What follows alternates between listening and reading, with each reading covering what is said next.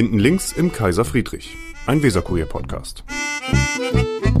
So, liebe Zuhörerinnen und Zuhörer, da sind wir wieder am Originalschauplatz link, hinten links im Kaiser Friedrich. Wenn ich wir sage, heißt es, ich unterhalte Sie nicht allein. Das wird mir auch schwer fallen, sondern mir gegenüber sitzt Frau Dr. Solveig-Eschen. Frau Dr. Eschen hat gesagt, der Doktortitel wäre gar nicht so wichtig. Ich finde ihn aber wichtig, weil wir vielleicht noch auf den Titel der Doktorarbeit und die Arbeit äh, zu sprechen kommen, weil das sehr interessant ist.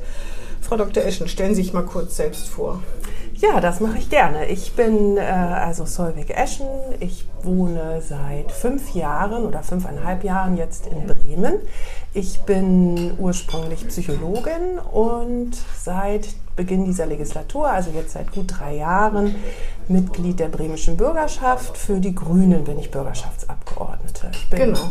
41 Jahre alt, habe drei Kinder. Wie alt sind genau. die? Die sind noch wahrscheinlich relativ klein. Ne? Äh, eine große Bandbreite sozusagen. ja.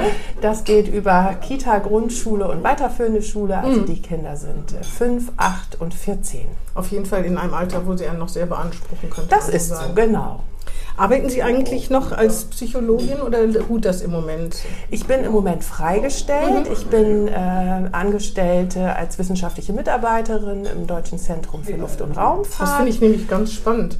Man denkt ja bei Psychologie immer entweder gleich als Therapeut arbeiten in der Klinik als oder ärztlich, medizinisch oder man denkt äh, irgendwie in der Psychologie, wo man versucht, äh, in der Werbung oder so, wo man versucht, äh, Phänomene zu ergründen. Aber das finde ich toll, dass Sie in der Luftfahrt arbeiten. Da müssen Sie mir gleich mal was. Äh, ja, das mache ich gerne. Auf jeden Fall, das ist gut im Moment. Das wäre auch, glaube ich, nicht Das gut im Moment, das würde ich tatsächlich nicht schaffen. Also ich bin mit der Politik und meinen drei Kindern auf jeden Fall ausreichend ausgelastet. Das kann und ähm, ja, ich bin wie gesagt freigestellt. Äh, ich könnte zurückgehen, wenn ich wollte, aber äh, ich bleibe auf jeden Fall jetzt erstmal der Politik treu. Sie möchten auch, Sie kandidieren auch wieder? Ja, ich kandidiere wieder und freue mich, wenn ich nochmal eine Legislatur machen kann. Ihr Spezialgebiet ist Kinderpolitik, ne? das, das ist, so Ihr Hauptaugenmerk. Da kommen wir vielleicht auch nochmal drauf zu sprechen, auf Ihre Wünsche, die ich für sehr unrealistisch halte, jedenfalls in den nächsten 10, 15 Jahren. Wer weiß, was danach passiert. Ah, dann sprechen wir da nochmal drüber,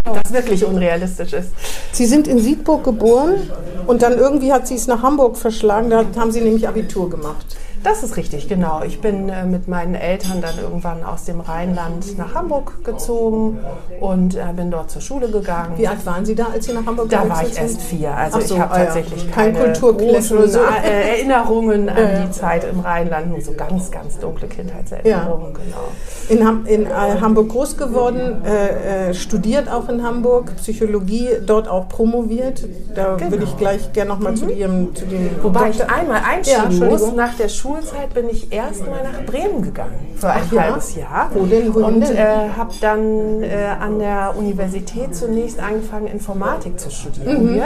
Da habe ich mich dann aber doch noch umentschieden und dann äh, bin ich wieder nach Hamburg gegangen in die Psychologie. Aber dadurch äh, habe ich schon früh äh, eine schöne Entscheidung für ah, ja. Bremen getroffen und freue mich, dass ich jetzt auch wieder hier bin. Vermissen Sie Hamburg nicht? Ist es wirklich ein Zurückkommen nach Bremen nach dieser Zeit? Es ist immer ein Zurückkommen in beide Städte, würde ich sagen. Also ich schätze Hamburg noch sehr und habe auch Familie dort, äh, aber ich schätze es auch sehr, in Bremen zu wohnen. Ich bin sehr, sehr gerne hier mhm. und ähm, habe mich schnell als Bremerin gefühlt und äh, habe mich auch hier willkommen gefühlt. Und ähm, ja, wenn ich mal irgendwen in Hamburg sehen möchte, dann kann ich ja schnell hinfahren. Ja, das stimmt. Die Zugverbindung ist wunderbar und äh, das mache ich natürlich auch immer. Außer den Früh-ICEs, die Sie jetzt gestrichen haben. Ne? Das ist ja gerade ein Thema. Und der Flixtrain fällt auch nicht mehr. Naja, ja, das, das ist natürlich schade. Genau, da wünsche ich mir natürlich eher Ausbau bei der Bahn Auf als Abbau. Fall. Aber ja. da sind natürlich auch verschiedene Schwierigkeiten. Obwohl Bremen-Hamburg ist wirklich nicht so problematisch. Es gab hier früher mal eine Verbindung von Bremen nach Berlin, die gibt es glaube ich gar nicht mehr eine durchgehende. Ne? Da muss man über Hannover oder Hamburg, aber das, das, ist zum Beispiel verändert worden. Oder vielleicht gibt es noch eine am Tag oder so, aber früher glaube ich gab es äh, mehr direkt. Ja, das kann gut sein. Also nach Hamburg würde ich sagen, bisher ist die Verbindung wunderbar. Ja. ja, auch mit dem Regionalverkehr ist man zügig da. Genau. Das ist sehr gut. So, Sie haben, sind nach Bremen gekommen. Ähm, Sie, haben, Sie arbeiten am, Sie sind Psychologen am Deutschen Zentrum für Luft- und Raumfahrt. Jetzt fragt man sich, und Sie haben auch schon darüber promoviert. Ich darf mir den Titel Ihrer Promotionsarbeit vorlesen. Persönlichkeit als Prädikator für Leistungen in hochautomatisierten Mensch-Maschinenteams in der Luftfahrt. Ich würde jetzt, mir sagt das erstmal nichts, ganz grob kann man sich das vorstellen, aber ähm, Sie müssen ja schon in Ihrem Studium Kontakt zur, Raum, äh, zur Luftfahrt oder aufgenommen haben, vermute ich mal. Hallo, Herr Richter. Für mich bitte. Dankeschön. Sonst kommt man doch nicht auf die Idee oder wie kommt man auf so eine. Äh, was hat sich in Ihrem Studium getan, dass Sie auf so ein Thema gekommen sind für Ihre Promotion? Das ist tatsächlich äh, ein Nischenthema der Psychologie, aber das fand ich auch schon immer das Tolle an der Psychologie, dass sie so breit aufgestellt ist. Sie haben ja eben auch selber schon Beispiele genannt, dass man einfach in ganz unterschiedliche Bereiche kommen kann. Und bei mir persönlich war es so, dass mein späterer Chef einen Lehrauftrag äh, an der Uni Hamburg hatte zum Thema Persönlichkeitspsychologie und auch Leistungstestverfahren und so weiter. Und ähm, da fand ich das so spannend, was er dann erzählt hat aus seiner täglichen Arbeit, dass ich damals gefragt habe, ob ich vielleicht ein Praktikum machen könnte. Das habe ich dann gemacht. Darüber Schon im Deutschen Zentrum für. Genau, also Ah, ja. mein, äh, mein äh, Praktikum während des Studiums Ja, habe ich dann ein halbes Jahr äh, dort im Deutschen Zentrum für Luft- und Raumfahrt gemacht und war dann immer noch total fasziniert von diesem äh, Teilbereich der Psychologie und ähm, habe mich dann als Werkstudentin damals beworben, habe dann Ah, ja. neben dem Studium bis zum Schluss sozusagen dort weiterhin Mhm. als Studentin gearbeitet, habe dann auch meine Diplomarbeit dort geschrieben und wurde dann auch nach der Diplomarbeit übernommen, Mhm. habe dann auch promoviert. Ich bin sozusagen da so richtig reingewachsen, Ja, kann man sagen. das ist natürlich toll, wenn man seine Promotion mit der Arbeit richtig verbinden kann. Ne? Ja, Dann hat man ja auch einen stimmt. ganz engen Praxisbezug. Also, wenn ich das als Laie richtig verstehe, wenn ich das lese, wie die, dann, dann geht es darum, und das heißt, ich habe sogar mal reingeguckt, weil die ist ja öffentlich, die Doktorarbeit. Ja, ne, genau. Es geht darum, was das mit Menschen macht oder wie Menschen damit umgehen müssen, wenn sie mit Robotern oder künstlicher Intelligenz oder autonomen Maschinen zusammenarbeiten. Und da denke ich mir ganz laienhaft, was, was muss man da mitbringen? Die machen das für einen, man passt auf, drückt schlimmstenfalls auf den roten Knopf und das war's. Aber das ist ja, das ist wahrscheinlich nicht alles. Was ist denn das, das Komplizierte oder was haben Sie da ähm, erforscht? Also ähm, die Grundlage, wo ich sozusagen herkomme mit all meiner Forschung, ist immer die Eignungsdiagnostik, weil Mhm. wir im Deutschen Zentrum für Luft- und Raumfahrt in der Abteilung in Hamburg ähm, die Auswahldiagnostik machen, sowohl für Fluglotsinnen und Fluglotsen Ah. als auch für Pilotinnen und Piloten und eben auch ähm, für Astronautinnen und Astronauten. Darf ich da mal Ja. Das heißt, ich komme und Sie, ich mache einen psychologischen Test oder Sie durchleuchten mich, um rauszukriegen, ob ich jetzt mal ganz billig ausgedrückt die Nervenstärke habe, um Herausforderungen zu begegnen oder ob ich teamfähig bin und was da alles Unter anderem, genau. Oh also Gott, Sie, müssen. Sie haben schon zwei wichtige Punkte benannt. Also nervenstark ist gut, das würde Ja. man als Belastbarkeit Ja, bezeichnen genau. in der Psychologie. Teamfähigkeit ist auch wichtig. Und ähm, ansonsten sind aber auch einfach ganz viele ähm, Leistungstests notwendig, die man absolvieren muss, weil man einfach ganz schnöde zum Beispiel wissen muss, kann jemand überhaupt äh, auf die Schnelle links und rechts unterscheiden? Ach, Hat eine. Person Ah, ja. Räumliche Orientierungsfähigkeit? Ähm, ist die Person in der Lage, sich über einen langen Zeitraum, auch wenn nicht so viel passiert, sich zu konzentrieren? All solche Dinge und all das wird dann dort äh, getestet in unserem Testcenter und dann gibt es am Ende auch noch äh, eben Testauswertungen und Gespräche mit den Ah ja, BewerberInnen, um natürlich auch die Person nochmal persönlich und ihre Biografie kennenzulernen. Und da kann ich direkt den Schlenker zu meiner äh, Doktorarbeit dann auch ziehen, denn ähm, Sie haben selber angesprochen, die Teamfähigkeit ist wichtig. Und ähm, in der heutigen Eignungsdiagnostik im Luft- und Raumfahrtbereich suchen wir eben viel nach Menschen, die all die Leistungsfähigkeit mitbringen, aber eben auch sehr gut mit anderen Menschen zusammenarbeiten können, auch unter Druck gut zusammenarbeiten können. Und das sind natürlich bestimmte Arten von Menschen, die das dann auch gerne tun, mit anderen zusammenzuarbeiten. Wenn man jetzt im Zuge voranschreitender Automatisierung, wie es sie ja in vielen Bereichen Bereichen gibt, aber eben auch viel im Luft- und Raumfahrtbereich, irgendwann dahin kommt, dass die Menschen gar nicht mehr so viel mit anderen Menschen, mhm. sondern viel mehr mit einem automatisierten System zusammenarbeiten, ist das ja eine ganz andere Art von Arbeit. Und da ist es einfach wichtig gewesen, was ich unter anderem mit der Doktorarbeit versucht habe herauszufinden, frühzeitig zu gucken, sind das eigentlich andere Menschen, die wir denn auswählen mhm. müssen für diese Tätigkeit? Mhm. Was kann man mit denen machen, die schon da sind und sich gegebenenfalls äh, verändern müssen, Damit weil ihre Aufgaben sich verändern? Ja, genau. All solche Fragestellungen haben wir versucht in diesem Projekt und ich dann eben auch mit meiner Arbeit äh, schon mal so äh, beginnen zu beantworten. Und ähm, da wird es aber sicher noch viel weitere Forschung geben. Danke. Danke für den Tee. Ist es, ähm, wahrscheinlich ist es gar nicht so einfach, mit Maschinen zusammenzuarbeiten, oder? Oder jetzt mal angenommen, ich muss das alles ein bisschen überspitzen, damit ich mitkomme, sozusagen. Man ist einsam, ne? man ist vorher in einem Team, kommuniziert viel, man macht ja auch viel über Körpersprache. Ne? Wenn einer, wenn mein Kollege hinten aus der Halle zuwinkt, dann weiß ich, der hat mich wahrgenommen oder wir, ne, wir haben irgendeine Verbindung wenn, wenn ich mit Maschinen zusammenarbeite, ist das ja plötzlich was ganz anderes. Ich genau. bin ganz einsam, da gibt es keine Kommunikation, da gibt es keinen mir zeigen, dass es eine Verbindung gibt oder so. Das kann wahrscheinlich nicht jeder, oder? Was muss man da haben? Oder, oder, oder kann man das einfach so lernen und sagen, ja, ich Ja, das ist eben genau die wichtige Frage. Ja. Kann man das lernen? Ne? Das ist das immer lernen? in der Eignungsdiagnostik ja, genau. die große Frage. Kann man Menschen einfach etwas beibringen oder müssen sie es schon mitbringen? Und da ist tatsächlich noch weitere Forschung nötig ah, ja. in diesem Thema.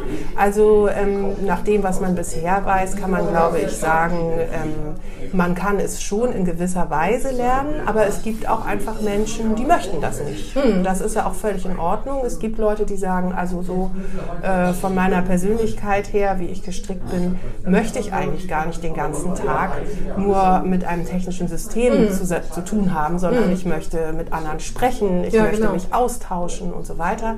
Wobei es auch so ist, dass ähm, natürlich ein gewisser Austausch auch mit solchen Systemen stattfindet. Mhm. Und gerade das ist natürlich interessant dann von der Psychologie her.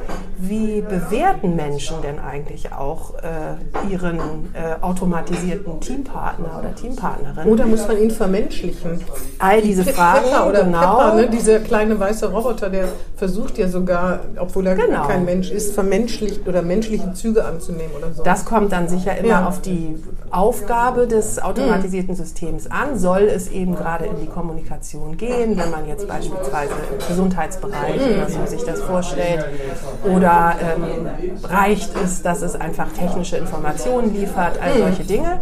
Aber was auf jeden Fall für mich sehr faszinierend war, als ein Ergebnis meiner Arbeit, dass alle, die dann mit so einem automatisierten System in meinen Experimenten zusammengearbeitet mhm. haben, dann auch dem System so menschliche Eigenschaften Ach, zugeschrieben haben. Und Namen gegeben haben und so. Das nicht das unbedingt, aber sie haben dann schon ähm, zum Beispiel das System als ähm, ungeduldig empfunden, so. wenn sie jetzt nicht schnell genug irgendetwas. Ja, das wurde jetzt auch nicht gesagt, aber ähm, auf jeden Fall gab es auch dann Bewertungen, ähm, dass sie das System zum Beispiel auch sympathisch fanden und fanden, ach, wir können gut zusammenarbeiten. So, ja, Andere haben gesagt, ach, ähm, ich fand das eigentlich eher nicht so schön und ähm, möchte das nicht so gerne. Also da, das ist der Anfang gewesen von, mhm. von dieser Forschung. Da wird sicherlich noch ganz viel Spannendes zu publiziert. Obwohl, das kann man ja schon in seinem normalen Alltag. Wer viel mit Computer zu tun hat, der macht das ja auch, weil Sie gerade sagen, das ist eine gute Zusammenarbeit. Aber dass man seinen Computer anschreit oder sagt, du zickst heute rum, das kenne ich zum Beispiel sehr gut. Obwohl natürlich der Computer nicht zickt. Ne? Man weiß ja, dass es trotzdem ist es da ja auch eine Art von Zusammenarbeit, ist jetzt etwas übertrieben, aber Kommunikation kann man genau, vielleicht Kommunikation, sagen. Genau, auch genau. wenn Sie in solchen Fällen dann ja oft ins Leere läuft. Ja, ja, das stimmt. ähm, wieso ist das bei Fluglotsen und Astronauten so ein Thema? Weil die so viel Verantwortung haben? Oder gibt es äh, Psychologinnen wie Sie eigentlich in jedem größeren Unternehmen inzwischen, zum Beispiel auch bei Mercedes oder BMW, da wo viel automatisiert wird? Ja, also ah, ja. Äh, uns sozusagen gibt es, würde ich sagen, quasi äh, überall zumindest mit dabei. Also alle großen Unternehmen haben äh, Abteilungen, wo dann auch PsychologInnen mit IngenieurInnen zusammenarbeiten zum Beispiel äh, weil einfach schon lange klar ist, dass es eine Komponente ist, die man mit beachten muss. Mhm. Und ähm, dann sind natürlich die Fragestellungen jeweils sehr spezifisch auch andere. Mhm. Also im Automobilbereich geht es dann eben viel äh, um Assistenzsysteme und so weiter. Mhm. Und das ist dann nochmal äh, sind dann noch ja. mal ein bisschen was anderes. Das, natürlich gibt es Assistenzsysteme auch in der Luft- und Raumfahrt. Mhm. Und trotzdem sind es einfach ganz spezifische Anforderungen, wo man vieles auch gar nicht so pauschal sagen kann, sondern immer genau hingucken muss, was sind jetzt eigentlich die Anforderungen und wie kann man sie umsetzen. Mhm.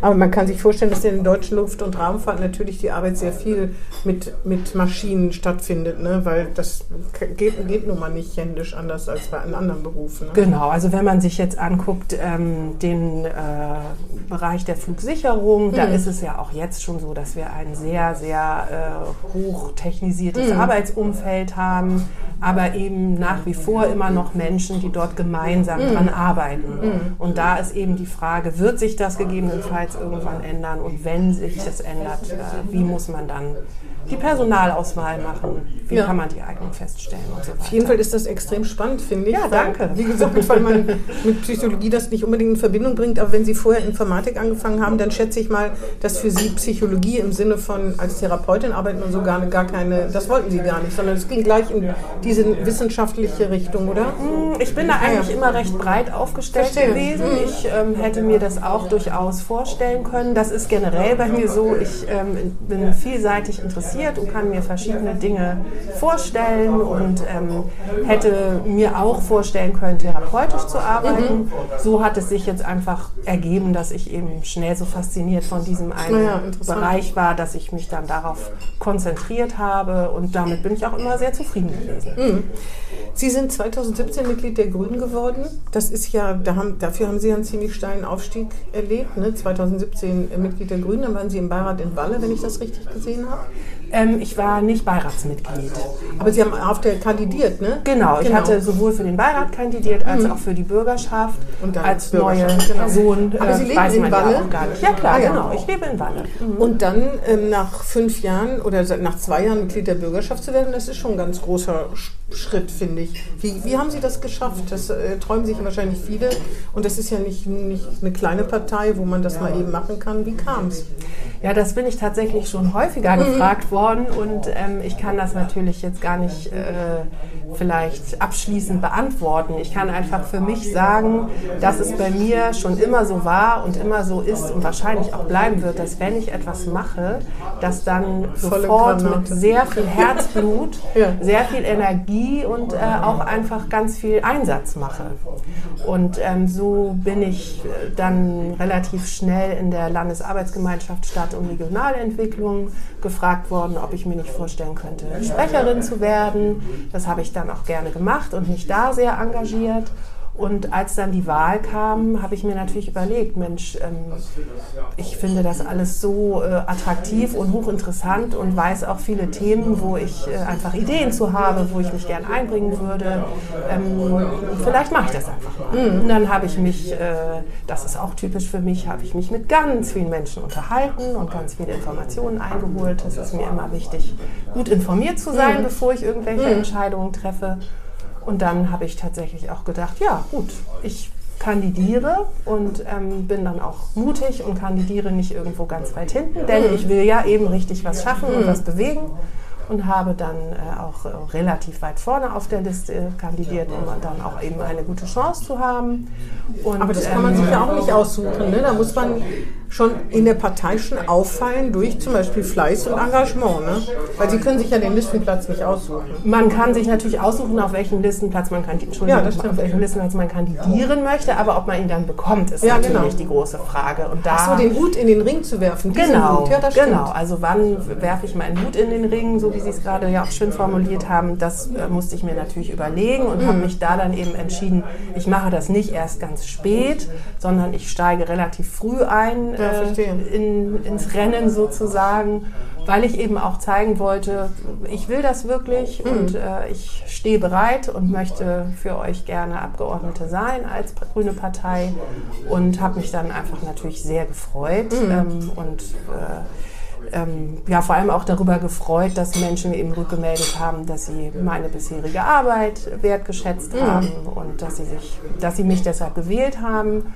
Und ähm, ja, so ist das passiert, dass ich dann äh, tatsächlich auch gleich Abgeordnete geworden bin.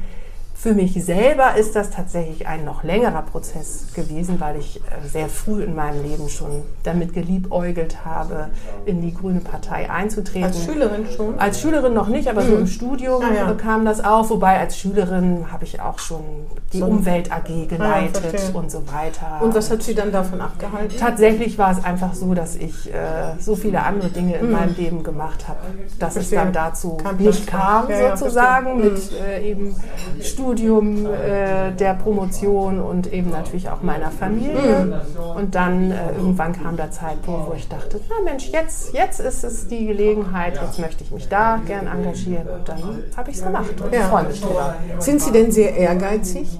Kann ja, ich bin schon sehr ehrgeizig. Das heißt, das war schon ein Risiko, dass Sie da auch hätten scheitern können und das muss man dann verknusen. Oder können Sie damit ganz gut umgehen? Also ich bin tatsächlich ehrgeizig und möchte viel erreichen. Ich kann aber zum Glück auch sehr entspannt damit umgehen, wenn Dinge anders laufen als mhm. geplant. Und dazu muss man natürlich auch sagen, dass ich einfach den sehr großen Vorteil hatte und ja auch immer noch habe, dass ich einen total spannenden anderen Job ja, ja, im Rücken habe und äh, auch mir von meiner Abteilung damals äh, rückgemeldet wurde, ja, also wir freuen uns und sind stolz auf dich, wenn du das schaffst, aber eigentlich wünschen wir uns, dass du ja, bei uns bleibst, sodass ich einfach eine tolle Option hatte, was anderes Interessantes weiterzumachen. Und das hat es mir natürlich auch leicht gemacht und mir den Rücken gestärkt, mich das überhaupt zu trauen, zu kandidieren, denn ich bin ja im Grunde kein sehr großes Risiko eingegangen. Nee, das stimmt, aber es ist ja trotzdem, man fragt sich ja trotzdem, Mann, vielleicht auch Frauen, auf jeden Fall fragen sich Menschen trotzdem, was, warum nicht oder was haben die gegen mich oder was habe ich nicht genug gemacht. Also ich glaube schon, dass das, das Ego zumindest ein bisschen ankratzt. Ganz Selbst wenn man als Schulsprecherin, das kann ich aus meiner eigenen, ich weiß gar nicht, Klassensprecher, eher Klassensprecherin wahrscheinlich, wenn man da kandidiert und dann irgendwie, da merkt man ja auch schon, dass man sich das A nicht traut, weil man denkt, hinterher kriege ich nicht die Mehrheit der Stimme, aber Demokratie heißt ja auch das einstecken können oder Ne, das finde ich bei Gegenkandidaturen immer, wenn es gleich Kampfkandidaturen heißen, aber eigentlich ist es jemanden, man bietet die Wahl. Das ist eigentlich sehr positiv. Ne? Ja, das sehe ich auch so. Also die Wahl zu haben, ist ja eine große Errungenschaft Absolut, äh, der ja. Demokratie, äh, für die ich immer mich stark machen würde. Für diese auch Wahl. Auf jeden genau. Fall. Mhm. Und ähm, ja, nun ist es bei mir persönlich so gewesen, dass ich gar nicht traurig sein musste. Und um nee, auf Ihre Frage zurückzukommen, ähm, sicherlich hätte ich das schade gefunden. Ähm, ich bin aber keine Person, die sich dann total niedergeschlagen irgendwie äh, zurückzieht, sondern ich hätte wahrscheinlich einfach zufrieden äh, meine Arbeit im Deutschen Zentrum für Luft- und Raumfahrt weitergemacht und mich weiter ehrenamtlich engagiert, wo ich ja auch positive Rückmeldungen bekommen habe, was mich sehr gefreut hat. Also äh, zum Glück bin ich bei solchen Dingen an sich immer sehr entspannt. Das ist gut. Sie haben wahrscheinlich auch ein sehr gutes Abitur gemacht, ne? Das Sonst hätten Sie wahrscheinlich ein Einser-Abitur? Tatsächlich, ja. 1,0 habe ich gemacht. Wow. Weil ich habe schon gedacht, sonst kann man ja auch nicht einfach so Psychologie studieren, ne? Das ist ja, hat ist ja im NC belegt. Ja, mit ein bisschen Wartezeit oder so geht das natürlich auch. Welche, genau. welches waren Ihre Leistungsfächer? Meine Leistungskurse waren Biologie und Englisch. Ah ja. Ist Ihnen da eigentlich schon als Schülerin, weil Sie so eine gute Schülerin waren, irgendwas entgegengeschlagen oder, oder waren Sie nicht so, gehörten Sie nicht zu der Streberklick oder wie man das auch immer nennt, sind Sie da so durchgeflogen? Es gibt ja solche und solche, also aus meiner Schulzeit, ich habe keinen Einsabi, aber es gab welche, denen ist das zugefallen, die hatten den, man hat zumindest den Eindruck gehabt, dass die nicht so verbittert irgendwas machen mussten, sondern die haben, waren einfach sehr gut, die waren total beliebt, aber es gab auch diese etwas, die immer von Punkten geredet haben, weil sie Medizin studieren wollten oder sonst irgendwas, die dann eher so ein bisschen, ja, na, auch in ihrem eigenen Zirkel, aber die waren nicht so ganz beliebt. Wie das war das bei Ihnen? Sind Sie auch so ein Überfliegertyp? Also bei mir war das tatsächlich so, ähm, dass ich in der glücklichen Lage war, dass mir sehr viele Dinge sehr leicht ah, gefallen sind. Ich kann mir auch schnell Dinge merken. Das ist toll. Äh, ich, ich würde sagen, ich bin ein Schrifttyp. Also mhm. ich lese sehr gerne und tatsächlich auch über die Jahre sehr schnell. Mhm. Und ähm, so habe ich zum Beispiel jetzt, ja, ich, wie will ich es formulieren? Ich habe mich jetzt nicht tot machen müssen, äh, um meine Abi-Klausur ja, vernünftig ja, zu schreiben, sondern ich konnte das glücklicherweise immer alles recht entspannt angehen und habe dabei aber auch immer gerne mit anderen zusammengearbeitet. Mhm. Deshalb, also bei mir war es so, dass ich immer sehr gerne zur Schule gegangen bin. Ich meine, es bleibt nicht aus, gerade in den unteren Jahrgängen, dass mal irgendwer sagt, hey, du hast eine Eins, du bist eine Streberin. Mhm. Aber das hat mich nicht großartig tangiert, mhm. weil ich äh, dann entsprechend auch ähm, eben andere positive Rückmeldungen hatte. Ich bin immer eine Schülerin gewesen, die von anderen gern gefragt wurde und die auch mhm. dann bereitwillig Auskunft gegeben hat. Ja, und, Haben Sie auch ähm, abschreiben lassen? Abschreiben, das ist bei uns tatsächlich äh, ziemlich rigoros, rigoros unterbunden gewesen. Wir hatten meistens so äh, immer Sitzplätze zwischen uns. Das war also quasi kaum möglich. Ja, Schade eigentlich. Bei uns gab es immer so A- und B-Gruppen. Also wenn man Pech hatte, ne, A und B, die schlaue Lehrer, ja, genau, auch dann ist auch nichts mit Abschreiben, genau. weil ja B ja, Also Abschreiben war tatsächlich bei uns nicht so ein großes Thema. Ein größeres Thema war ähm, nochmal was erklären, wenn jemand was nicht verstanden ja, hat oder so. Und das hat mir auch immer Spaß gemacht. Und der Vorteil ist ja, wenn man Dinge nochmal erklärt, hat man sie am Ende selber noch besser verstanden. Das heißt, im Grunde ist das dann ja immer eine Win-Win-Situation. Auf jeden Fall. Jetzt zur Politik. Sie sind 2017 bei den Grünen, obwohl Sie schon immer mit ihnen geliebäugelt haben, sozusagen. Genau. Gab es da einen bestimmten Anlass, außer dass Sie sagen, jetzt war der Zeitpunkt gekommen? Gab es einen bremischen Auslöser, dass Sie den Schritt dann wirklich gemacht haben? Ja, es gab tatsächlich einen Anlass, ähm, und zwar die Bundestagswahl mhm. 2017, wo das erste Mal die AfD in den Bundestag ah, eingezogen ist.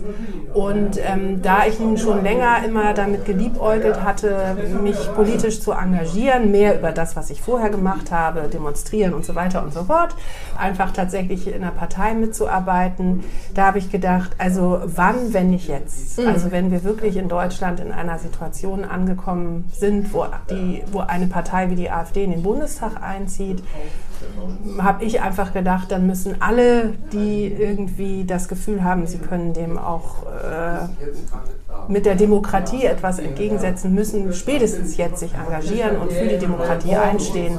Und das hat mich doch so bewegt, dass ich gesagt habe, so jetzt ist der Punkt, mhm. jetzt äh, mache ich es auch mal wirklich und denke nicht nur darüber nach. Das Problem ist natürlich nur, dass die AfD ja seitdem nicht etwa äh, verschwunden ist. Ja, das ist richtig. Man hat ja eher das Gefühl, dass gerade in diesem Herbst, weil die AfD das ja auch ausnutzt, ne, die Krisensituation sozusagen, ich glaube immer, dass ähm, man sich mehr um die Wähler kümmern müsste. Das sehe ich nicht. Auch bei den Grünen sehe ich das nicht ausreichend. Vielleicht machen Sie das und ich kriege es nicht mit. Aber das wäre was, also man muss der AfD ja was entgegensetzen. Nicht, dass sie da ist, sondern dass sie so einen Zuspruch hat und sich fragen, warum. Ne? Ja, da haben Sie auf jeden Fall recht. Ähm, wenn man so ein bisschen ähm, anschaut, in die Analyse geht, ähm, was mich natürlich auch äh, sehr interessiert als statistikaffine Person. Mhm. Wer sind eigentlich, das ist ja auch psychologisch interessant, mhm, wer absolut. sind eigentlich die Menschen, die dann äh, solche Parteien wählen? Dann muss man erstens feststellen, dass es schon immer, auch über andere Parteien dann ausgedrückt, einen gewissen Prozentsatz einfach in Deutschland gegeben hat, der affin zu solchen am Parteien Rand, ist. Muss am rechten sagen, genau. Rand. Aber das sind ja jetzt ganz andere. Und auf der anderen genau. Seite ähm, glaube ich, äh, haben Sie natürlich völlig recht, man muss sich um die WählerInnen kümmern. Nur heutzutage stellt man immer wieder fest, sind wir in einer Situation, wo uns einzelne Teile der Bevölkerung so ein wenig entgleiten als Gesellschaft. Ich meine nicht nur der mhm. Politik, sondern genau. für uns als gesamte Gesellschaft sind einige Teile der Bevölkerung ähm, mit den Medien, die der Großteil der Menschen nutzt, zum Beispiel auch gar nicht mehr so zugänglich, sondern befinden sich in sich selbst bestätigenden Blasen, sage ich mhm. mal, und ähm, nutzen ganz andere Informationskanäle und haben gar nicht äh, die Informationen Informationen, die für andere Menschen alltäglich und selbstverständlich sind, mhm. ähm, zur Verfügung, weil sie sie nicht abrufen, sozusagen. Mhm. Und das ist tatsächlich ein Phänomen, was ja auch neu ist. Mhm. Ich meine, es hat es immer gegeben, dass Menschen uninformiert sind, aber jetzt ähm, haben wir einfach Menschen, die nochmal, würde ich sagen, anders nicht erreichbar sind mhm. äh, für das, was ansonsten die Gesellschaft ähm, betrifft oder äh, bewegt. Und ähm, da habe ich tatsächlich auch noch keine Patentlösungen. Die hätte ich gerne, die hätten, glaube ich, viele gerne. Da tun wir sowohl in der Politik als auch in der Gesellschaft, glaube ich, sehr gut daran, da ganz genau hinzugucken als Wissenschaftlerin würde ich sagen, auch mit Forschung, passiert ja auch, aber mhm. auch mit Forschung nochmal hinzugucken. Denn da muss man einfach schauen, wie entwickeln sich solche Phänomene und wie kann man eben auch diesen Menschen vermitteln, dass auch für sie äh, Deutschland, wie es ist, ein guter Platz ist und dass es das wert ist, für unser System zu kämpfen und die Demokratie wertzuschätzen. Auf jeden Fall darf man sie halt nicht abtun als unerreichbar. Ne? Das ist genau. ja das Problem, obwohl sie ganz schwer zu erreichen sind, das stimmt das ist ja ein Phänomen, dass Leute, also erstmal gibt es ja Protestwähler, die wollen dem Establishment zeigen, ich weiß nicht, dass irgendwas zeigen, jedenfalls aufzeigen, ne, dass sie damit nicht zufrieden sind. Und zu dem Establishment gehören die Grünen natürlich inzwischen auch. Aber dass es Wechselwähler gibt von den Grünen zur AfD, das ist für mich ein absolutes Phänomen. Und selbst von der Linken zur AfD, wo ja inhaltlich so Welten zwischenliegen, obwohl Protest kann man ja sagen am Rand, aber von Grünen zur AfD, diesen Schritt muss man erstmal hinkriegen. Das sind tatsächlich das? zum, Glück nicht, nicht, zum Glück nicht viele. Genau, was nee. ist das? Da müsste ich dann tatsächlich eher an die Politikwissenschaft verweisen. Aber das ist interessant, ne? das, das ja, hatte man vor 10, 15 Jahren. Ich meine, die, die Wähler sind viel mehr Wechselwähler, als sie jemals waren. Das muss man ja auch sagen. Ne? Die, das Parlament zersplittert mehr, es gibt viel mehr Angebote im Parlament auch. Aber nichtsdestotrotz, wenn mir vor, weiß ich nicht, 15 Jahren einer gesagt hätte, Leute, die mal grün gewählt haben, wählen AfD oder andersrum, kommen auch wieder zurück. Hätte ich gesagt, das, das geht gar nicht. Also was ist, was, was ist da für eine politische Vorstellung im Kopf? Ne? Ja, das ist tatsächlich etwas, ähm, wo ich denke, was einfach tatsächlich wissenschaftlich aufgearbeitet werden mhm. muss. Das ist ja auch äh, schon der Fall, dass Leute sich das angucken. Denn da muss man natürlich, wie soll ich sagen, solide rangehen. Da hilft es nicht, irgendwelche Mutmaßungen anzustellen, nee, sondern äh, da bin ich dann einfach ganz Wissenschaftlerin. Da brauchen wir Fakten und da brauchen wir Daten, um dann zu gucken, was wir damit anfangen können. Mhm. Kinderpolitik, habe ich vorhin schon gesagt, ja. das ist in Bremen ein Riesenproblem. Kita-Plätze ist ein Riesenproblem. Nicht alles bremisch, nicht alles hausgemacht, aber auch, würde ich jetzt mal sagen, ich habe ja auch schon gelesen, also ich habe natürlich auch bei uns im eigenen Archiv äh, recherchiert, eine der großen Skandale in der Vergangenheit allerdings war, das ist schon ein paar, ein paar Jahre her, dass die Kita-Plätze so verteilt waren, dass Schwachhausen und Horn, die gut situierten Viertel, besser ausgestattet waren als Walle, Gröpeling und äh, Teneva. Natürlich, weil da die Menschen eher auf die Barrikaden gehen, sich einen Anwalt nehmen, einen Rechtsanspruch einklagen oder so weiter.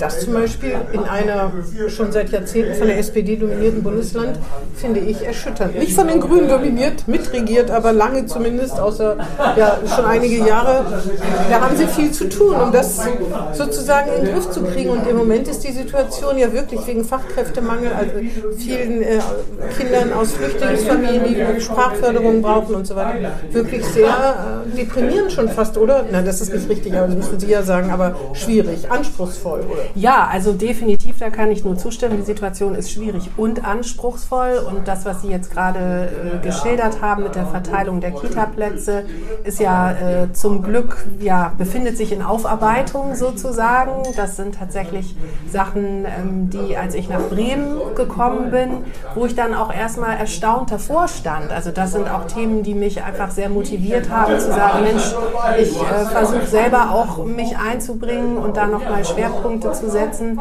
weil ähm, ich glaube, dass wir als Gesellschaft nur bestehen können, wenn wir wirklich auf alle gucken.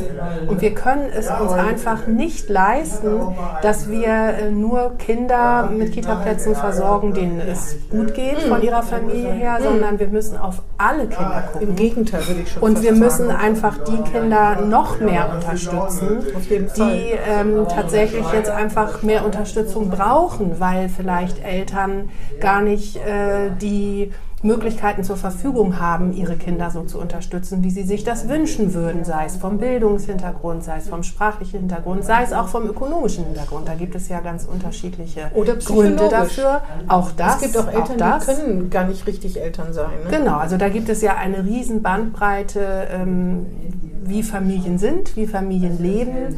Und da ist es unsere Aufgabe, da bin ich total klar, dass wir für jedes einzelne Kind die bestmögliche Bildung benötigen.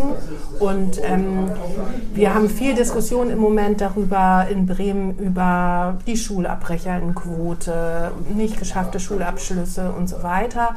Und da ähm, werde ich nicht müde, immer und immer wieder darauf hinzuweisen, dass man einfach äh, viel früher anfangen muss. Mhm. Das heißt, die frühkindliche Bildung ist Fall. einfach für mich ähm, eine totale Herzensangelegenheit. Aber wie wäre es denn mit dem Pflichtkindergarten? Mindestens ein Jahr oder noch zwei Jahre am besten? Ja, tatsächlich ist es so, dass das eine Bundesentscheidung ist. Das muss die Kultusministerinnenkonferenz entscheiden. Da hat es auch immer wieder Diskussionen darüber gegeben. Ist das möglich? Das ist tatsächlich aktuell ne? verfassungsrechtlich ja, ja. nicht möglich. Das ah, ja, genau. Einzige, was möglich ist, und das ähm, nutzen wir jetzt jetzt erstmalig auch in Bremen, wo ich mich wahnsinnig für eingesetzt habe. Was tatsächlich gesetzlich möglich ist über das Schulgesetz, ist es, dass Kinder, äh, bei denen im Jahr vor der Einschulung ein Sprachförderbedarf diagnostiziert wird oder eben noch vor dem Jahr. Und da müssen wir alle Kinder antreten, ne, bei dieser Prüfung. Ja, da kommen wir, kommen wir gleich noch mal gerne zu, kommen wir gerne gleich noch mal zu, genau.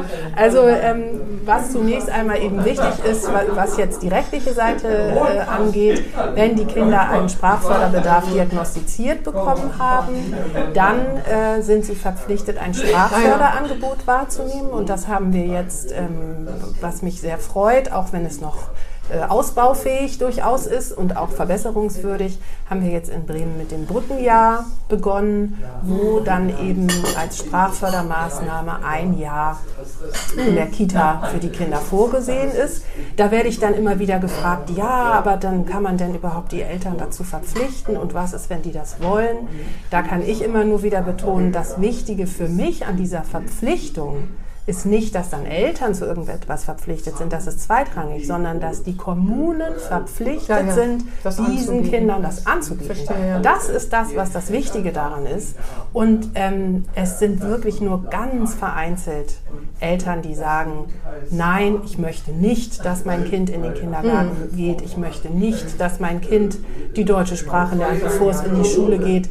Man kann wirklich davon ausgehen, dass der absolute Großteil der Eltern mhm. einfach das Beste für die Kinder möchte. Ja. Und wenn man gut mhm. erläutert, dass das dazugehört, dass eben möglicherweise so eine Sprachfördermaßnahme auch stattfindet, dann sind die aller, allerwenigsten Eltern dann da und sagen, das wollen wir nicht. Mhm. Obwohl sich natürlich, das muss man auch sagen, auch wenn ich als konservativer Knopf vielleicht dann beschimpft werden könnte, dass sich schon da Verantwortung verschoben hat von Elternhaus auf Staat.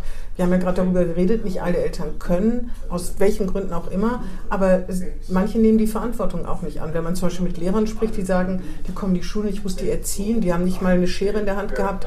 Auch eine Familie mit wenig Geld, da kann versuchen, ihren Kindern beizubringen, mit einem Stift zu malen und eine Schere in die Hand zu nehmen.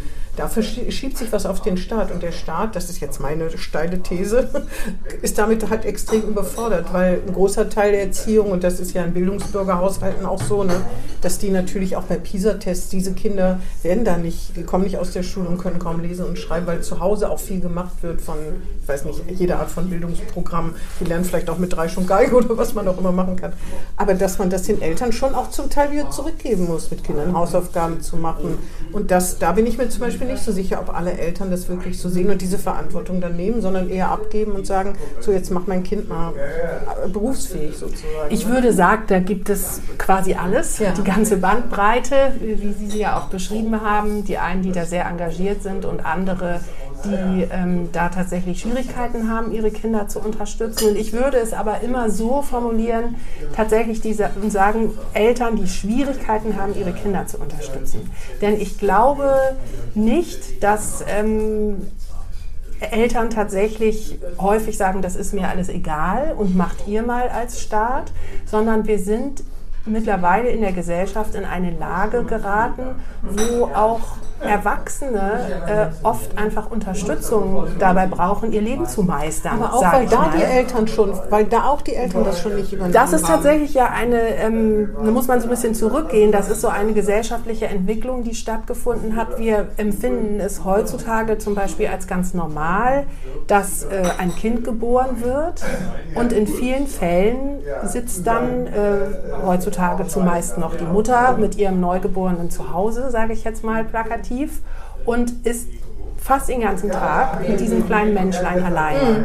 Das ist aber, wenn man sich das äh, historisch gesellschaftlich anguckt, ja ein total neues Phänomen. Das hat es niemals gegeben. Es hat immer viel größere Gemeinschaften, Familienverbünde gegeben, wo mehrere Generationen zusammengelebt haben. Und das ist nach und nach äh, in den letzten 100 Jahren aufgebrochen. Das hat sich verändert. Es ist eher so, dass äh, eben zwei Elternteile mit einem Kind zusammenleben oder auch mit mehreren. Und ähm, es gibt viel weniger diese größeren Familienverbünde. Wo man mehr voneinander lernt und den Kindern. Zum Beispiel, genau. Und das sind natürlich Entwicklungen, die dann auch wiederum Auswirkungen aufs Bildungssystem haben, weil einfach da nochmal äh, Vorbilder, äh, Modelle fehlen, äh, auch für junge Eltern, wo mhm. sie sich orientieren können. Natürlich kann man sich das alles suchen, man kann sich zusammenschließen. Ich selber zum Beispiel habe das immer gemacht. Ich, ich habe viel Kontakt gesucht mit heute, anderen jungen Familien. Heute im Internet, dafür gibt es heute das Internet, was zum Beispiel, auch schon viel Zum Beispiel, aber das ist natürlich trotzdem nochmal was völlig ja. anderes als äh, mit Menschen aus Fleisch und Blut das stimmt. Äh, Aber ich denke, die Verantwortung muss man schon übernehmen, annehmen auch, dass wenn, wenn das Kind in der Schule nicht mitkommt oder die Schule abbricht, sofern man das intellektuell und ökonomisch kann, dass die Verantwortung nicht beim Staat liegt, sondern schon mindestens auch zum großen Teil bei den Eltern. Also da würde ich einfach sagen, äh, wenn Eltern das können, ja. Da sage ich ihnen sofort ja und dann würde ich auch immer ähm, dann äh, versuchen, dafür die Bereitschaft der Eltern zu erhalten. Wenn man eben feststellt, El Eltern brauchen Unterstützung dabei, dann hilft es ja uns als Staat nicht zu sagen, ja, die können es halt nicht, nee, sondern dann äh, ist ja für unsere gesamte Gesellschaft wichtig, dass wir dann tatsächlich gucken, wo können wir denn äh, Familien unterstützen, wo können wir Eltern unterstützen, damit die Kinder einen guten Start haben. Denn dann haben wir ja die Chance, dass diese Kinder gut durch die Kita gehen, dass die mhm. Kinder gut durch die Schule gehen, dann eine Ausbildung oder sogar ein Studium machen und dann wiederum Themen wie Fachkräftemangel und so weiter ja, davon ja genau, auch betroffen das, sind. Ja, das heißt, wir können uns das in der, wenn wir uns umgucken, gucken, wir können es uns nicht leisten. Wir können kein einziges Kind einfach sich selbst überlassen. Selbst wenn wir finden, in Einzelfällen, ach, da könnten die Eltern ja mehr machen, wenn sie es nicht tun, was machen wir dann? Ja, das stimmt, aber es darf nicht so kommen und da gibt es eben, deswegen sage ich ja konservativer Knopf, auch Leute sagen, der Sozialstaat darf sich nicht immer weiter und weiter und weiter ausdehnen, bis er so eine Nanny-Funktion hat. Ich finde, die Gefahr gibt es eben auch. Ne? Also das, also bin ich fest davon überzeugt, wenn, wenn ich immer denke, der Staat wird schon richten, er wird mir schon helfen, egal was ich habe, anstatt auch selber zu gucken, was kann ich machen, finde ich schwierig. Ja, da ist natürlich auf jeden Fall wichtig das Thema Hilfe zur Selbsthilfe, aber das ist auch das, was ich mit Unterstützung meine. Wenn man Familien unterstützen soll, bedeutet das für mich nicht, dass man ihnen alles abnimmt, es sei denn, muss man dazu sagen, es geht nicht anders mhm. und jemand ist, was weiß ich, aufgrund psychischer Erkrankung, körperlicher genau. Erkrankung einfach nicht in der Lage. Das ist völlig logisch logisch, mhm. aber ansonsten geht es um Selbstertüchtigung. Es geht um Elternbildung mhm. und so weiter, damit wir eben auch tatsächlich Eltern in die Lage versetzen, sich selber gut um ihre Kinder zu kümmern. Und, und ihre da Kinder das die, auch wieder lernen, damit zum Beispiel genau, das soll ja wieder weitergegeben genau. werden. Genau. Und da sind zum Beispiel Orte wie Kitas einfach ganz wichtige Orte, denn wenn die Kinder einen Platz haben, kommen die Familien ja dorthin, da kommen auch die Eltern hin. Das heißt, was äh, wir zum Beispiel aus meiner Sicht in Bremen noch deutlich ausbauen müssen, ist das Thema Elternarbeit. Die Eltern mit einzubeziehen. Die Eltern mit einbeziehen, mhm. auch Elternbildung. Wir haben Dinge wie Mama lernt Deutsch und all solche Sachen. Das sind gute Ansätze, das muss aber definitiv noch ausgebaut werden. Und auch darüber hinaus, völlig unabhängig von Sprache, ist einfach aus meiner Sicht ist eine gute Sache, wenn eine Kindertagesstätte sowohl für die Kinder ein Ort der frühkindlichen Bildung ist, aber auch ein Ort ist, wo Elternbildung stattfindet stattfinden kann, wo beispielsweise Elternabende stattfinden zu verschiedenen Themen. Das können Erziehungsthemen sein. Äh, ich selber habe als junge Mutter damals in der Kita in Hamburg von meiner ersten Tochter, habe ich zu allen möglichen Themen tolle Elternabende besuchen dürfen, sei es Medienerziehung äh, zum Beispiel, sei es äh, Sexualaufklärung mit Kindern, was auch immer, Missbrauchsprävention, all möglichen Dinge.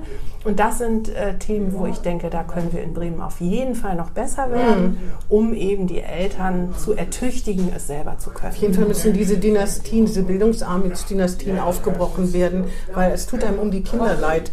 Das ist ja das, was ich in Bremen so sch schwierig finde, wenn zum Beispiel das Ganztagsangebot nicht aufrechterhalten werden kann, wenn eben Kitaplätze fehlen. Ist die Kinder, die aus Familien, benachteiligten Familien kommen, die haben so schlechte Chancen. Die sind die, die bei PISA, wo man denkt, die sind irgendwie 15 Jahre alt und können nicht richtig rechnen und schreiben oder lesen oder verstehen Textaufgaben nicht mehr. Das ist ja das, wo man denkt, wann kann man das noch auf, aufholen? Es geht ja nicht darum, dass man mit dem Finger auf die SPD sagt, zeigt und sagt, das Bildungsressort seit 75 Jahren eure Verantwortung, sondern diese Kinder, die es im Leben dann auch viel schwerer haben, muss man einfach sagen. Auf jeden Fall. Viel also, weniger äh, Wahl haben zum Beispiel, als wir wahrscheinlich hatten.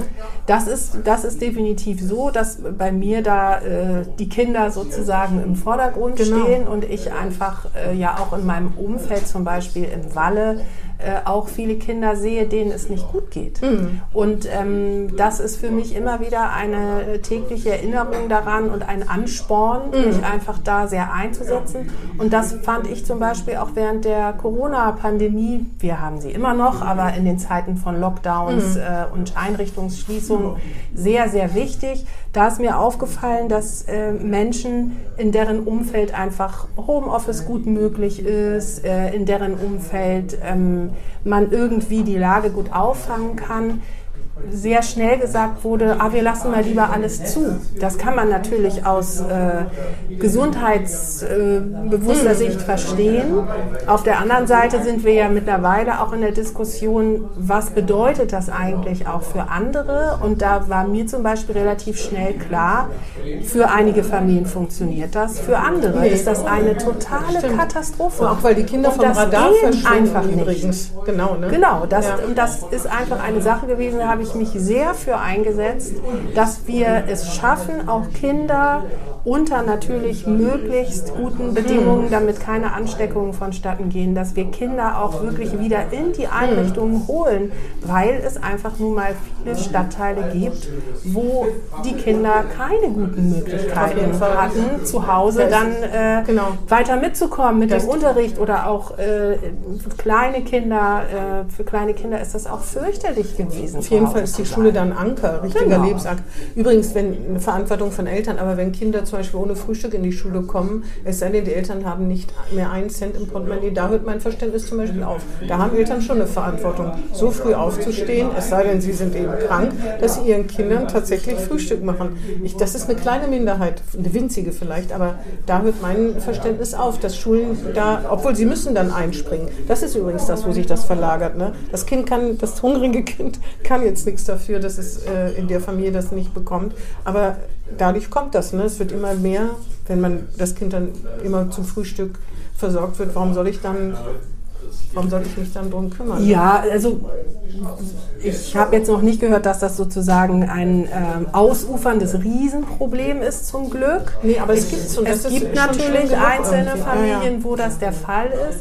Und auch da würde ich immer ähm, mir wünschen, dass man eben die Eltern ertüchtigt sozusagen. Es gibt ja in vielen Stadtteilen mittlerweile auch die Gesundheitsfachkräfte zum Beispiel an den Schulen, wo es auch viel äh, eben um Ernährung und Essen und gesundes Verhalten mit den Kindern geht.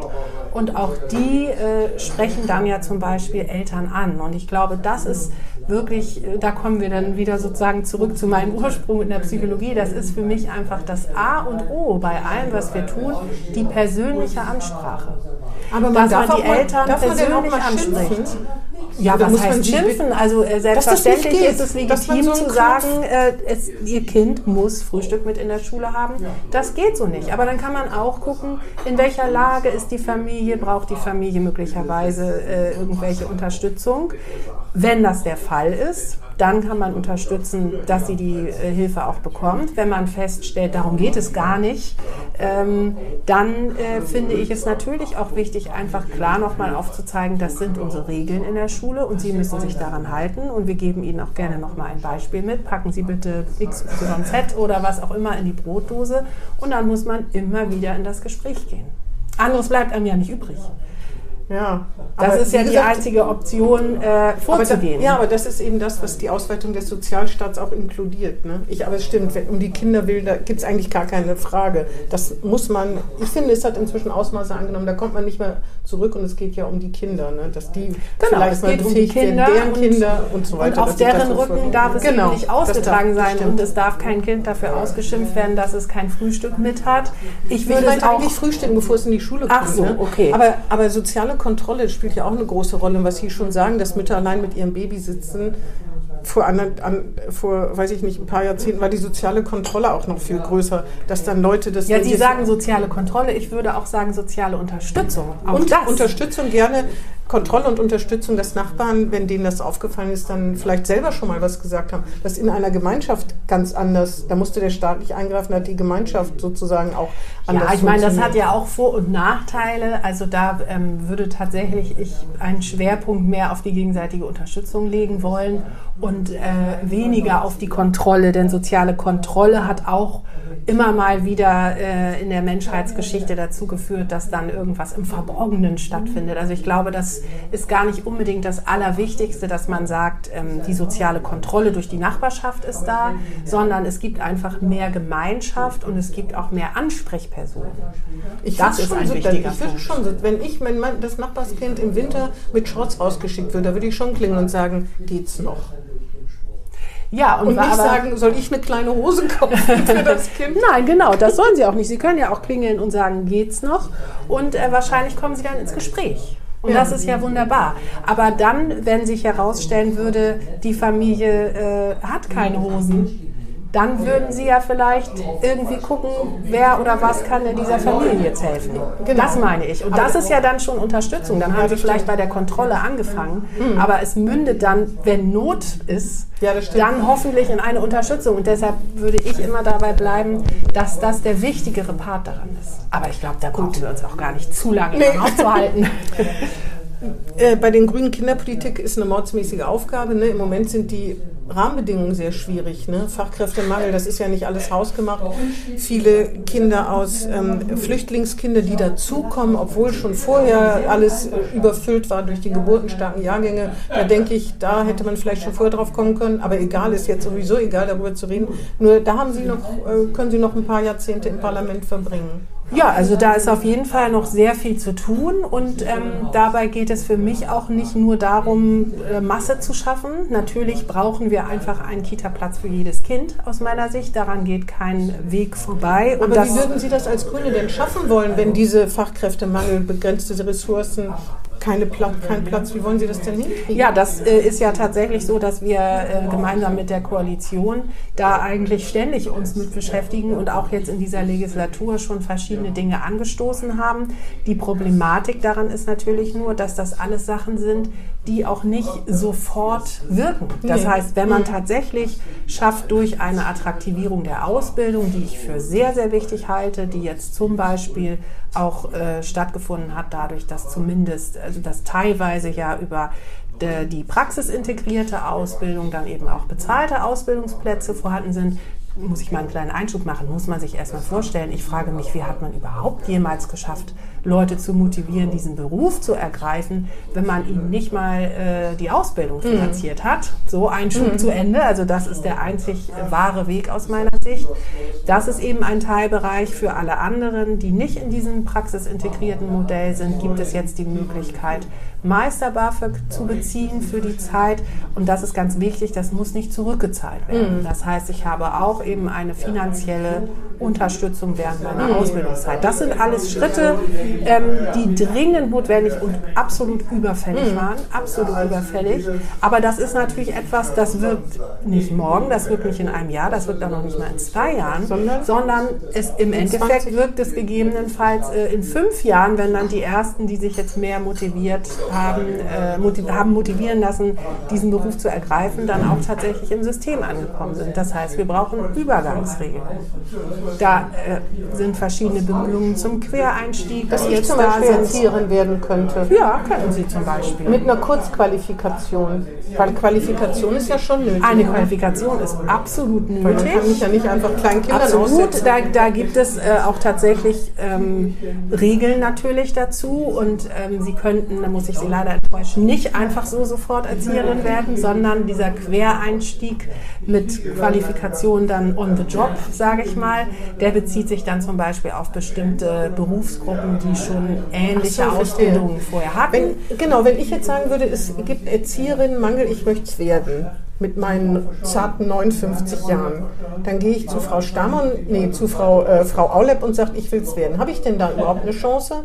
Auch wenn mein Pensionsalter in sieben Jahren oder ja, in siebeneinhalb Jahren. Das ist tatsächlich eine Frage, die ich, wo ich nochmal äh, Informationen zu bräuchte, denn das weiß ich ganz ehrlich gesagt Weil nicht. eigentlich ich weiß nicht, äh, ob es irgendwelche Altersgrenzen in diesem Bereich Wahrscheinlich. gibt. Wahrscheinlich Obwohl das schon, Quatsch ist. denn es ist natürlich auch so, dass eine Ausbildung sowohl für die Person oder eine Qualifikation sowohl für die Person, die sie macht, als auch für die Institution, die sie anbietet, eine Investition ist. Und dann muss es natürlich gegeben sein, dass es sich sowohl für die Person als auch für Das die stimmt. Institution noch lohnt. Aber wenn dann das Rentenalter schon so nah ist, dann wird es möglicherweise nicht so nah. einen Punkt geben, wo es sich nicht mehr lohnt. Aber das müsste ich tatsächlich Ja, mal aber nachfragen. sieben Jahre, wenn man davon zwei Jahre, also erstmal müsste die Ausbildung ja leben, man müsste davon leben können, sonst wird keiner auf die Idee kommen, nochmal, wenn ich vorher, weiß ich nicht, im Supermarkt arbeite, Erzieherin zu werden. Ne? Also drei Jahre Ausbildung, das halte ich mit 59, wer möchte. Also es müsste praxisnah sein. Und dann könnte ich ja immer noch sechs Jahren eine prima Erzieherin sein. Da wäre wär ein paar kleinen Kindern vielleicht mit gedient.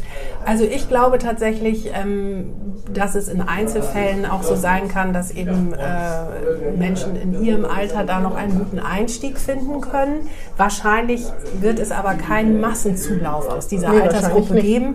Sowieso Deshalb nicht. sollte Ja, ja. man sich natürlich äh, orientieren dahingehend, wo ist überhaupt ähm, ein Pool sozusagen an Menschen, die diese Hm. Tätigkeit noch ausüben könnten und sich darauf konzentrieren.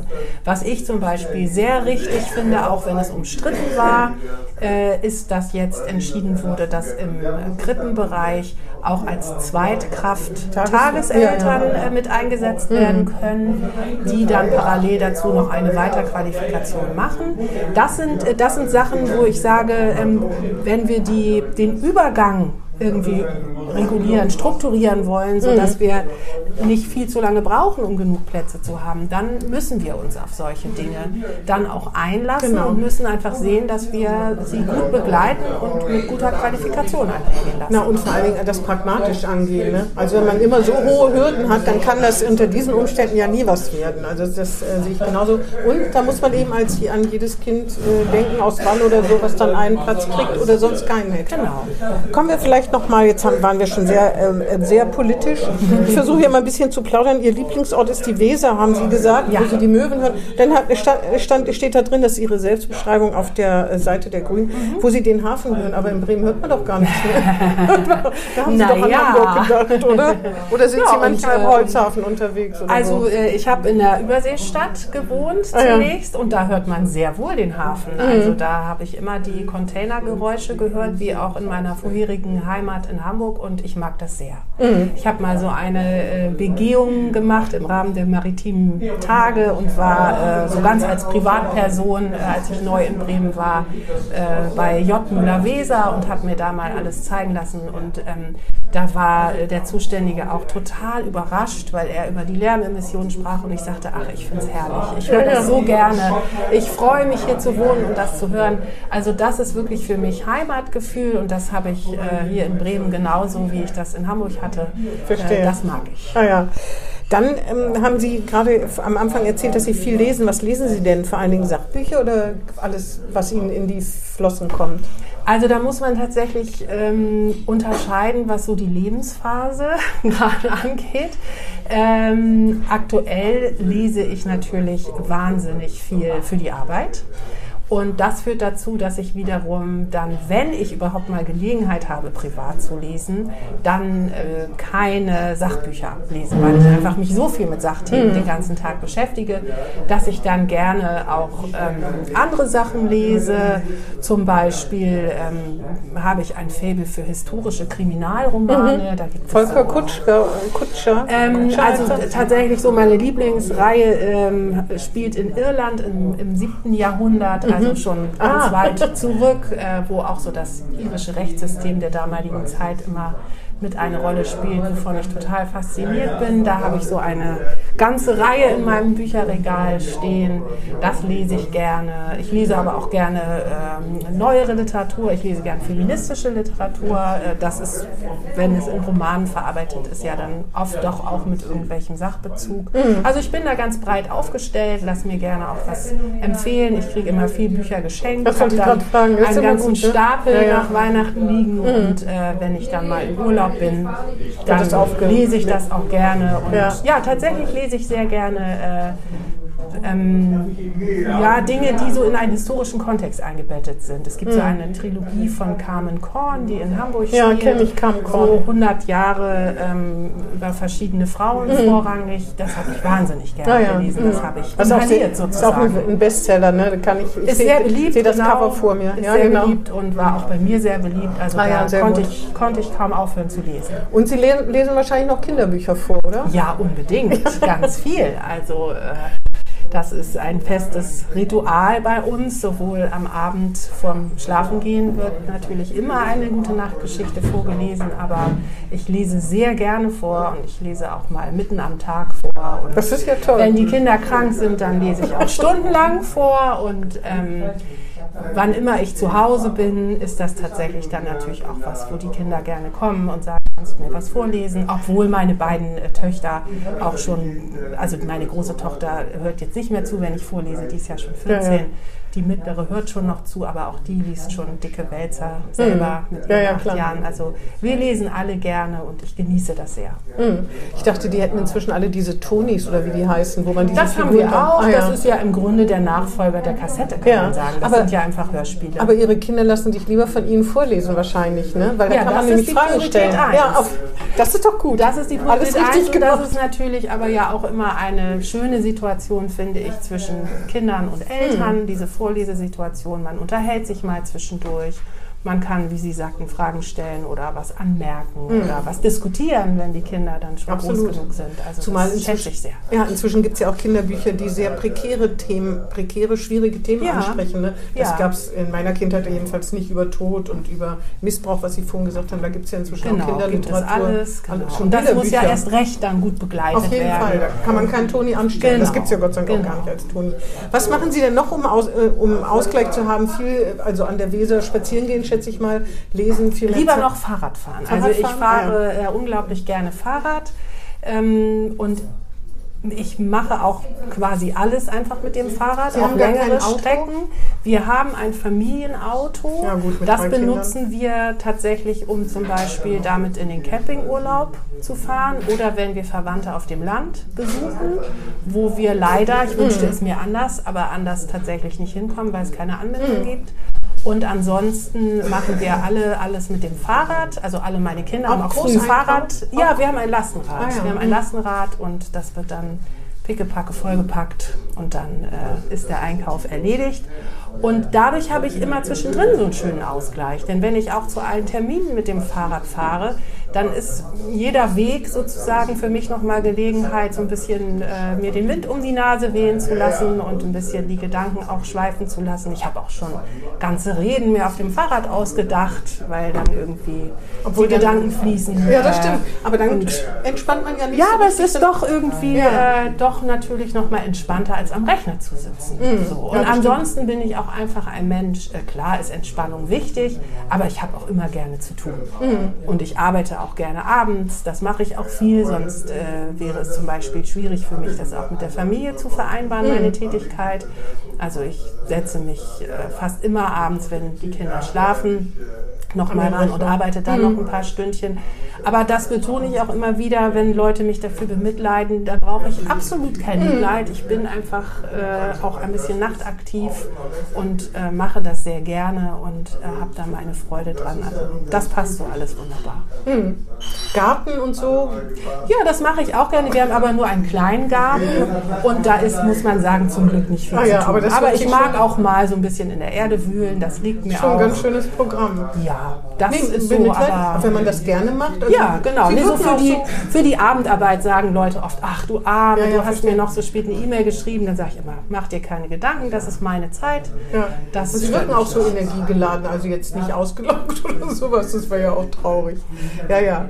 Aber ne, wie gesagt, also ne, Familie und äh, Bürgerschaftstätigkeit, weil, wo ja viele sagen, Halbtagsparlament heißt zwar, aber eigentlich ist Ja, das da. ist es definitiv nicht. Genau. Und die, äh, ja, die äh, Teilzeit, sage ich mal, die es gibt, die ist ja, wenn überhaupt, auch auf die Ermöglichung von Berufstätigkeit Mhm. ausgerichtet, zeitlich, und nicht auf die Ermöglichung von Familien, Ja, Care-Arbeit stimmt. sozusagen ausgerichtet. Das ist tatsächlich etwas, ähm, wo ich mir äh, wünschen würde, dass es nochmal so ein kleines Umdenken auch geben würde, um tatsächlich zu gucken, wie kann man auch beides ermöglichen. Denn gerade wenn man jetzt sagt, was ich immer befürworten würde, dass man auch Eltern ermöglichen möchte, Politik zu machen, aber eben trotzdem auch äh, ihre Verantwortung für die Familie wahrzunehmen, ähm, dann ist es natürlich schwierig, wenn alles auf den Nachmittag und den Abend gelegt Das liegt wird. um die Termine, ah ja. Genau, das der Teilzeitparlament Zeit, ah ja, ähm, genau. ist, ist eben so strukturiert, dass es ermöglichen soll, vormittags einer Beruf, Mhm. anderen Berufstätigkeit nachzugehen und dann ab 13, spätestens 14 Uhr äh, geht es dann sozusagen mit der Politik los. Ja, das das ist stimmt. Natürlich genau nicht die Zeit, ja, wo dann Kinderbetreuung drüber stattfindet. Das ist tatsächlich daher immer ein, äh, ja, ein, ein großes Jonglieren. Das gelingt uns gut als Familie, aber dennoch wünschte ich mir einfach, dass es ähm, noch ein bisschen leichter wäre. Und man muss ja auch sagen, ähm, man sieht ja auch, es gibt nicht so viele Menschen mit jüngeren Kindern äh, in den Parlamenten. Immer mal, aber das ist so wenig, dass es dann auch immer wieder interessant ist und darüber berichtet wird. Es ist Frau eben Stein keine Selbstverständlichkeit. Frau Wischus ihr Kind mit ins eben, Parlament. genau, es ist eben keine Selbstverständlichkeit, sondern es ist auffällig. Und ähm, da wünschte ich mir einfach, dass es für Eltern selbstverständlicher wird, dass sie sich politisch engagieren können. Aber dann könnte man im Parlament ja auch so was wie eine Kindergruppe einrichten, wo die Ja, Kinder es gibt betreut tatsächlich werden. Ne? äh, seit dieser Legislatur äh, vom Präsidenten eingerichtet so eine Möglichkeit, ich sag mal, der Notbetreuung.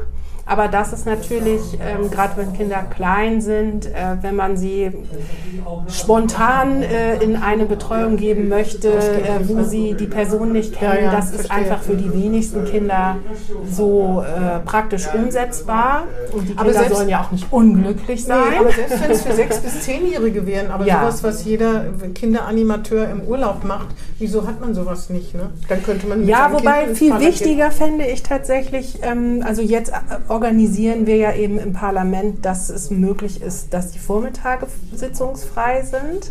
Und genauso könnte es ja einzelne Nachmittage Mhm. äh, geben, wo klar ist, die sind sitzungsfrei und man zieht dafür mal was in den Vormittag und alle arrangieren sich irgendwie Mhm. damit. Denn natürlich ist Betreuung das eine, man muss die Betreuung organisieren, aber das andere ist eben, dass ich nicht nur fordern würde, es muss irgendwie Betreuung da sein, sondern es geht ja eben darum, auch äh, die, das Zusammensein mit der Familie zu ermöglichen. Das stimmt. Und äh, wenn dafür ist es eben nötig, dass es auch mal einen Hm. sitzungsfreien Nachmittag gibt, denn ansonsten äh, sieht man sie ja Ja. einfach gar nicht. Oder man teilt sich das Mandat mit jemand anders. Da müsste ich erst mal drüber nachdenken. Das wird wahrscheinlich Sehr schwierig, wahnsinnig aber- schwierig und würde diverse bürokratische Ja, aber Probleme nach sich ziehen. würde das zwei Mütter oder zwei Väter oder eine Mutter und ein Vater. Ne? Ja, Ich meine, da ist also ich glaube, es ist Also einfacher. ich hätte jetzt eine tolle Ja, Idee. ich werde die mal, ich werde die mal Doppelspitzen mitnehmen. gibt es ja auch sonst. Gibt es alles? Doppelmandate? Genau. Gibt Nur wahltechnisch Genau. ist es tatsächlich schwierig. Ja, das stimmt. Genau. Also ich glaube, ähm, da ist auf jeden Fall ähm, in den nächsten Jahren auch möglich, dass es da eine Annäherung vielleicht gibt der verschiedenen Positionen. Und da neben äh, meinen Sachthemen für die Politik setze ich mich eben auch für eine familienfreundlichere, für ein familienfreundlicheres Parlament ein. Mhm. Das ist dann noch äh, so etwas, was ich auch wichtig finde. Denn ich kriege das jetzt alles gut organisiert, aber ich, wie gesagt, würde mir eben auch wünschen, dass man es auch anderen ermöglicht, äh, sich politisch zu engagieren. Kritisch, ne? Wie auch immer, in welcher Situation. Also alleinerziehend ist das äh, sehr schwierig sicherlich, ähm, aber auch in einer Partnerschaft ist es mhm. auch schon schwierig genug.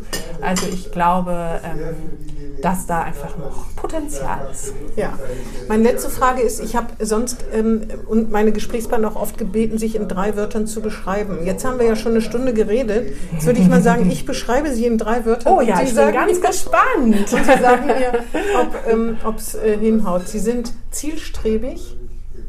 Ähm, Sie sind gut strukturiert oder ist Ihnen wichtig und tiefgründig. Also so oberflächliche Statements und so, das ist nicht Ihr Ding. Das, das stimmt, glaube ich, aber ist das was, was Sie charakterisieren würde oder was würden Sie für drei Ja, doch, das finde ich ganz hervorragend. Da kann ich gut mitgehen. Ich werde oft noch ähm, als herzlich beschrieben.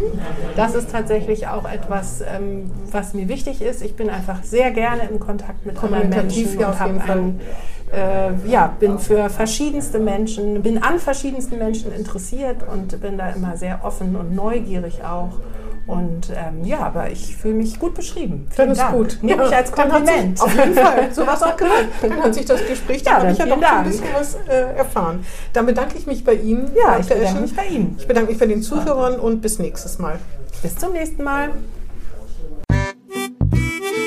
Das war Hinten links im Kaiser Friedrich, ein Weserkurier-Podcast.